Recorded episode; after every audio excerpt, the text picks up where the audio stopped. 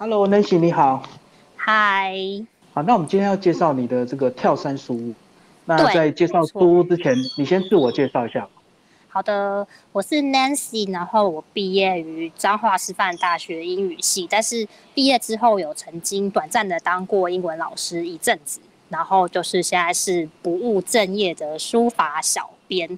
那为什么会呃创立跳山书屋这个粉丝专业？是因为呃我爸爸他呃学呃练习就是钻研书道已经有超过四十年的时间了。那其实。呃，我在那时候国小的时候印象很深刻，是就是哎，班上同学大家都有在学书法，那学校也有上书法课。可是到了现在，好像就是比较渐渐的，哎，好像没大家没有在推广书法这一门艺术。那我自己是觉得这样蛮可惜的，因为其实书法它，我我自己觉得它书法它其实。不只是一个漂亮的字，那其实它背后蕴含的一个诶深层的文化底蕴，那也是很值得大家去欣赏跟学习的。所以我觉得，如果这一门文化就这样流失的话，蛮可惜。所以我会觉得说，呃，像现在这样网络很发达的时代，那其实大家就是都有在用社群软体，像是脸书、Facebook、YouTube。那如果用这样的平台去把这个书法艺术推广，让更多人知道的话，我觉得是一个很棒的方式。那也可以让现在的年轻人知道说，呃，书法不只是老人才可以写，那年轻人写书法也是一种很时尚的活动。那你个人的程度嘞？因为你从小一定也会自然就会 就要被逼着练吧？是的，对，就我国小的时候，其实我爸对我的要求真的是还蛮高的。我那时候国小的时候，大概是从小学三年级的时候开始练习。那就是因为那时候家里面是书法教室，然后所以就是晚上的时候都是跟大家那个学生一起大家练习。那那时候其实个性比较坐不住，没有耐心，然后所以那时候就是。哎，有点半途而废，有点可惜。但是那个时候在国小的时候，还是有得到书法比赛第一名。但很可惜，因为后来学业的关系，因为像现在嗯的教育是比较属于升学主义，那其实大家都会看像是主科国英数的成绩啊，然后等等的，那就比较不会去关心到像艺术人文这一块。然后所以后来，呃，因为升学的关系，就把书法这个部分慢慢的。哎，就没有再练习，这也是有点可惜的地方。然后，所以现在才开始重拾毛笔，慢慢开始练习。所以我现在还是初学者的状态。所以我们的 YouTube 频道上面也可以看到很多，就是我从初学者开始练习的一些心路历程。那也是很适合初学者可以跟着我一起练习。然后你在年轻练习的过程都没有从痛苦一直到有点成就感、有点享受吗？都是这么痛苦？其实有，因为一开始是一开始觉得很痛苦，为什么我写一个字要这么缓慢的完成这一个笔画？但是其实就是当你写出一个漂亮的字体的时候，那内心其实是很有成就感的，而且就是呃你在写你的每一个笔画的当中，其实就同时反映着你内心的状态。比如说你今天是。呃，内心很浮躁，然后心情不好的话，你写出来的字就会反映你这个人的状态。那其实久而久之，像大家常常会说，呃，字如其人。那所以就是在你的书法字当中，其实呃，在你写字的同时，也是同时在修炼你的内心。所以像很多人都会说，呃，书法家最重要的是修养。那如果就是你只会写字，技术很好。那你没有就是内在的修养跟修心的话，那写出来的字就会流于一种匠气。所以我觉得，嗯，写书法它其实不只是一种就是漂亮的字，那它同时也是在修养我们的内心。那这是我最近在写书法当中的一个体会，就是一直到自己慢慢长大之后，才体会到就是书法的这一个层面。好，那你因为你是念英文系，那当然后来一定会接触很多外国人或者是外国的文化。那你有没有感受到说你会书法，他们那种讶异的眼光，就享受那种成就感，会不会？有会，因为他们都会觉得很酷，因为其实外国人真的是很喜欢，就是诶中国的这种书法的文化。然后他们也是很有兴趣。那我之后想法其实是想要把，就是诶，书法也是可以推广给台湾，在台湾的外国人，然后让他们也是开始就是欣赏，然后喜欢这个艺术。那你后来是怎么样原因就成立所谓的这个呃跳山书屋？那时候的契机只是看到一则新闻，就是前阵子在说，就是诶那个 NFT 的上面的艺术品，然后一张都拍卖的价格都是天价。然后我就稍微研究一下这个，就是这个新兴的元宇宙的产业。然后，但是我发现上面的艺术品大部分都是像是西洋的作品，然后或是像是一些图像啊，然后比较潮流的一些艺术品。那我就会觉得说，哎，那像我们就是呃书法的文化，就是有这么深层的历史跟背景，那这个部分如果也也有办法像就是 NFT 这样子被推广到全球的话，那一定是一件很棒的事情。所以你看到那些艺术品，发现回头看看你家里有个宝贝，对，就是你爸爸的作品。对，我就发现，哎，那这样子，我爸这样子就太可惜了，就感觉是一个宝藏隐藏在家里，没有被发现。那接下来就要把你爸爸介绍一下。我爸爸他其实是一个就是很淳朴的乡村的孩子，他是台南的狱警。那其实他学书法的契机是他小时候看到他们家的邻居写字非常的漂亮，所以他那时候就产生了一个想法，说就是很羡慕他，呃，也想要像他的邻居一样可以写出这么漂亮的字。然后，但是因为他小时候家里经济环境不是很好。然后在他生长的过程当中，然后其实也是非常的辛苦，一直到呃出了社会之后，然后才有机会开始学习书法。那他那时候也是边工作，然后边拜师。那其实他跟国内很多知名的书法老师学习过，然后就是呃他自己也是非常认真的在练习。因为其实我在家跟他相处的时间。我发现他其实大部分时间都在写书法，因为他真的没有任何的，就是其他的休闲娱乐。我在他身上看到书法真的是带给他一个很大的乐趣，也是他的一个心灵寄托。因为我看到他在写书法的时候，他的那种神情跟他平常的时候就会不太一样，因为他写书法的时候就会很专注。那其实他也在书法上面得到很大的。成就感，所以我觉得书法也是改变他的个性，因为他小时候就是因为家里环境不好关系，然后可能就是会有点自卑、没有自信。可是他，呃，因为书法艺术的关系，然后让他在他的人生当中找到一个就是他可以发挥的的领域，然后就是慢慢的建立他的信心。对我觉得这个对他来说是很棒的一。个部分，那他在整个学习的过程，他是有从哪一个基本的这个字体开始吗？因为我们以前小学都会练所谓的字帖嘛，颜真卿、柳公权啊、王羲之，那他有一个基本体吗？你那你们应该是同一个年代的。他呃，我们一开始就是呃，书法入门的话，都是从楷书开始。但他那时候是从就是欧阳询的楷书开始，然后到后来他开始学习那个褚遂良的楷书，因为他觉得褚遂良的楷书比较符合他的个性，因为比较秀丽优雅，然后就是比较有嗯活泼的感觉，对，所以他就从就是褚遂良的楷书开始，然后慢慢的个体像是。隶书、篆书，然后他其实现在就是，呃，在专攻是草书的部分。草书好像就是书法的最高境界，对不对？对，也可以这么说。对，然后像像他的话，其实他是，呃，算是各种字体都蛮专精。那他有在延伸到国画吗？他没有，他就是很专注在书法艺术上面。对，像是。像他甲骨文也是有钻研，因为他也很喜欢去探究这些文字的起源啊，这个字都是怎么演变的啊，然后是从什么演变而来的。所以你们家有龟壳吗？没有，现在应该找不到龟壳，龟壳应该在博物馆里面才会有。对啊，有时候练到一个程度，会想要拿个龟壳看看实体的这个甲骨文，欣赏一下。对，因为我的连友有很多真的是甲骨文的的专家，然后他们真的是对这一块有非常深入的研究。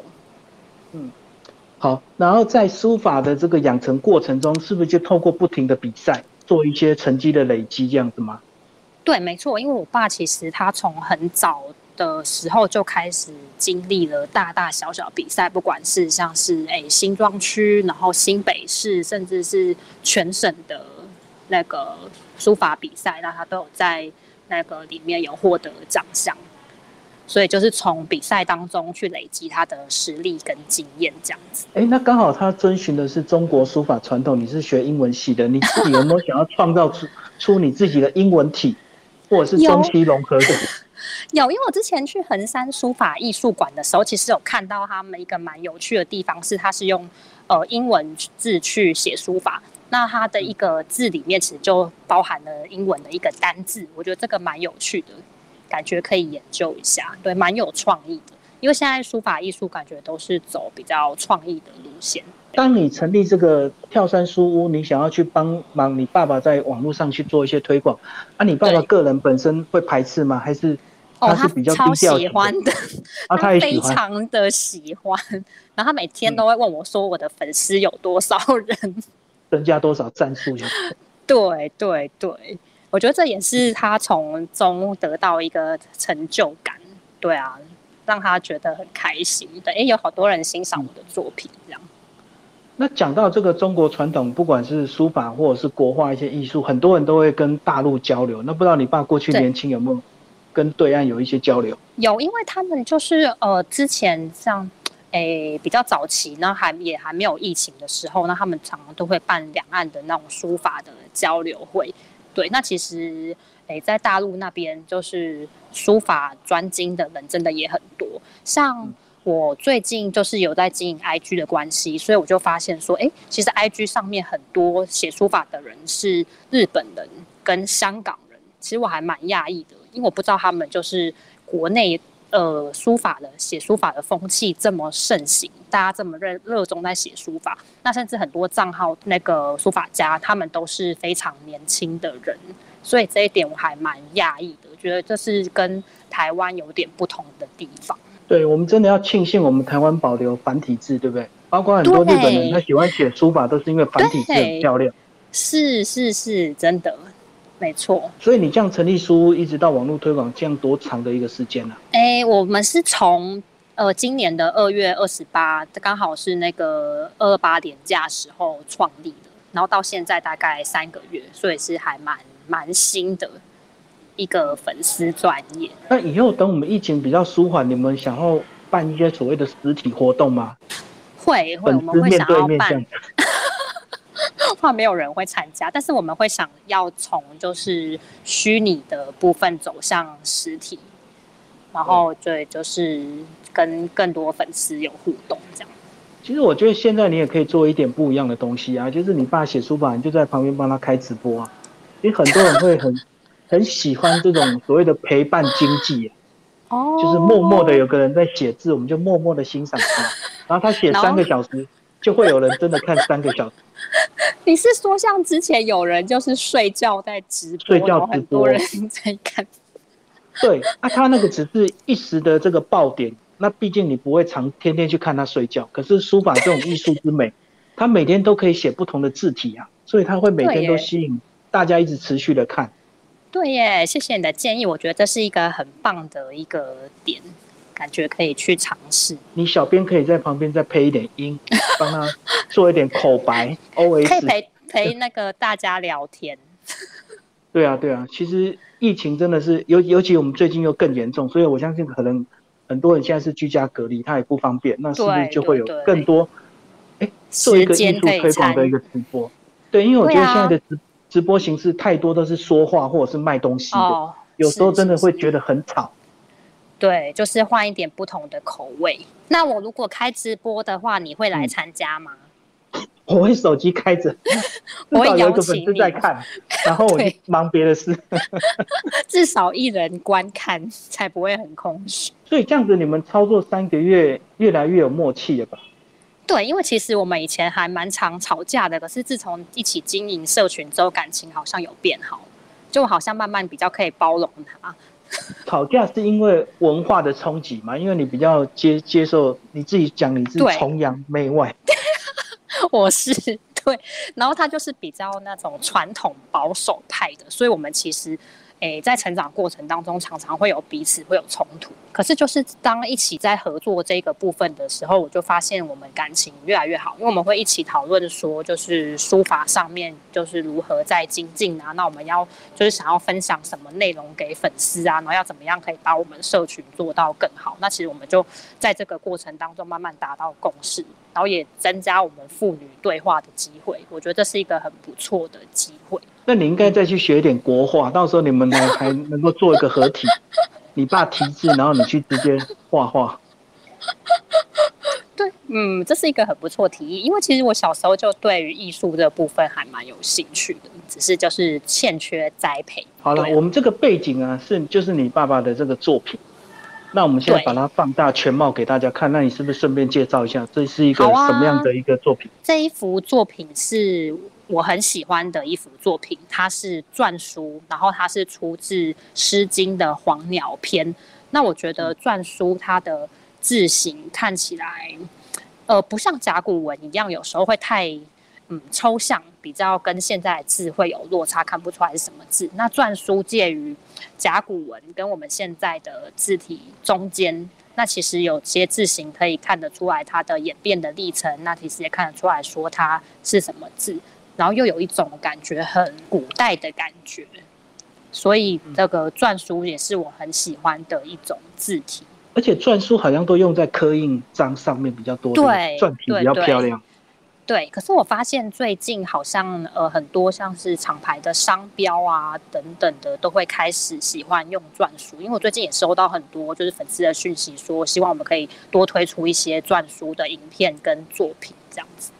因为现在篆书学习的人其实越来越少，因为大家都是会先从楷书开始，然后呃，再就是行书，因为行书它的应用会比较广泛，因为大家比如说像是题字啊，然后或是写春联的话，呃，行书的应用是比较广泛的，然后再来是隶书，那篆书的话其实就比较少人在学习，所以我觉得这个部分是一个可以保存的一个文化。好，那我们现在把我们画面上方这一行字，是不是稍微跟大家讲一下？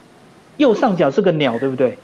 对。个黄字是非常明显，对不对？对。就在我的头顶的正上方，这个黄字。然后右边那个字也非常明显。明天的明吗？哎，对，没错，它是一个日跟一个月组成。它现在还是要持续的练字，对不对？对，因为其实书法是一个学无止境的一门知识。那我们永远都没有一个达到巅峰的时候，因为书法它是可以一直在进步的一门学问。像他已经写了四十年了，但是他还是觉得说他有还可以再进步的空间。那他要写什么体会跟他个人今天的心情不一样，而有选择吗？因为这么多题要练，对不对？对呀，这是个好问题，我回家可以问问看他。但他通常都是依据我的要求来写。他应该自己也会很规律的在练习，对不对？对对对，就是他个体，他觉得他需要精进的部分就会在练习。因为他其实现在每种字体的程度都还蛮相当的，不会说哪一个字体特别的呃特别的需要加强这样子。其实程度都有到达一定的水准可是我知道很多人练到一个程度就。特别喜欢草书，因为它可以抒发意境呢，非常的潇洒狂比较有艺艺术感。而且重点是别人看不出来，就会更有成就感。因为现在艺术就是要呃，重点就是大家要看不懂，嗯，在教艺术。那像草书当中有一个我很喜欢的地方，就是它会有一种润燥的感觉。就它有些地方会留白，然后有一点干燥感觉，但是有些地方的墨色又很深，然后比较湿润，对，然后就会有粗细，然后就是干湿，呃，对比的感觉，这是我一个非常喜欢的部分。就是有布局，对不对？那如果像写楷书，有时候要先把纸的那个格子先折好。对，它就是比较四平八工整。好，最后你会想推出你爸爸的 NFT 吗？因为你一开始是因为这个热潮才开始关注这个新的艺术形式。没错，但当然，如果之后有机会的话，就会推出。但是我怕没有人要买，当然可以便宜一点点，保证回购，这样就好了。对，三年后如果没有涨价，我们原价买回，这样子别人也敢买。那三年后你也原价买回，你也无所谓，你也不损失，反正至少炒了三年的新闻。对，然后还可以附赠实体的作品。那你想要经营你自己吗？因为其实你本身也是英语底子，然后也有做过英文家教。对，嗯，我比较不会耶，因为我还蛮害羞的。所以你不会想做自己的个人品牌？我相信你过 去应该国外也看过很多了吧？没有哎，因为其实我虽然是英文系，可是我真的很少出国。嗯，因为我是一个还蛮宅的人。所以不会一直往外跑。你不会去年才大学毕业吧？没有，没有，没有什么社会历练。没有，我已经毕业呃有一阵子了啦。然后，但是呃，其实我周末还蛮喜欢，就是待在家里的。可是你在家不练书法，你要干嘛？经营书法。我爸。负责创作，那我就负责帮他经营。好了，那我们回头来讲书法对我们现代人的重要性，好不好？以前我们都会叫小孩子练字是为了静心嘛，修身养性。可是这个理由是不是有点太八股了？有没有新的理由？像我自己的想法是，哎，我最近体会到的是，像我们在一般的工作跟生活，我相信大家都是非常的忙碌。因为像我们的现在社会受到西方的文明的影响，其实很很大。那西方他们就是比较强调说，你做任何事情要有效率、快速，什么事情就是要快快快，然后导致我们现在人的心灵，那每天都是处在一种非常的紧绷，然后高度紧张跟焦虑的状态。因为像。身边很多的人都会有这个问题，就是会有一些焦虑的情绪跟状态。那像很多人会选择不一样的方式，像是静坐或是瑜伽，让自己心灵慢下来，然后找到自己心灵可以可以滋养自己心灵的一种方式。那我觉得书法其实也是一个很好的方式，因为你不仅在写书法的过程当中，你可以回归你心灵的那个慢。然后滋养你的心灵，那你也可以就是，比如说在临帖的过程当中，然后你去产生和古代的艺术家的连结，那也会从中获得成就感。那我觉得书法它其实对于我们心灵的滋养是一个很大的力量。对，我们可以从这些文字当中获得力量，所以。呃，就觉得它其实不只是一个漂亮的字，因为像大家说书法，然后日本人说书道，那它其实不只是书，它也是一种法跟一种道理。对，那也是就是我们平常人就是在修身养性需要的一个方法。哦，那其实书法呢，它的延伸呢，就是我们所谓的硬笔字啊。那如果你书法写到硬笔字，也会写得好。对，没有错。真的有时候现代人真的打字打习惯了，有时候字啊一写出来丑的要死，你知道吗？完全幻灭。所以有时候真的年轻的时候有机会书法练好，其实对你的这个硬体字、硬笔字真的是有帮助。像我个人就是因为字很丑，所以我就很后悔小时候真的没有一笔一画好好的练。真的，我觉得这很重要，因为像我现在在上班的时候，有时候会收到一些信件，然后觉得，哎，天哪，这个。上面的字是小学生写的吗？就觉得 就发现还蛮可怕的。然后就是现在很多人就错字会有点多，因为电脑会自动选字，然后所以就觉得这是一个诶蛮可惜的地方吧。我觉得就是文字之美，还是希望可以让更多人看见。也许你还没出社会，你不会感觉到那个差距。可是当你出社会，你就会发现。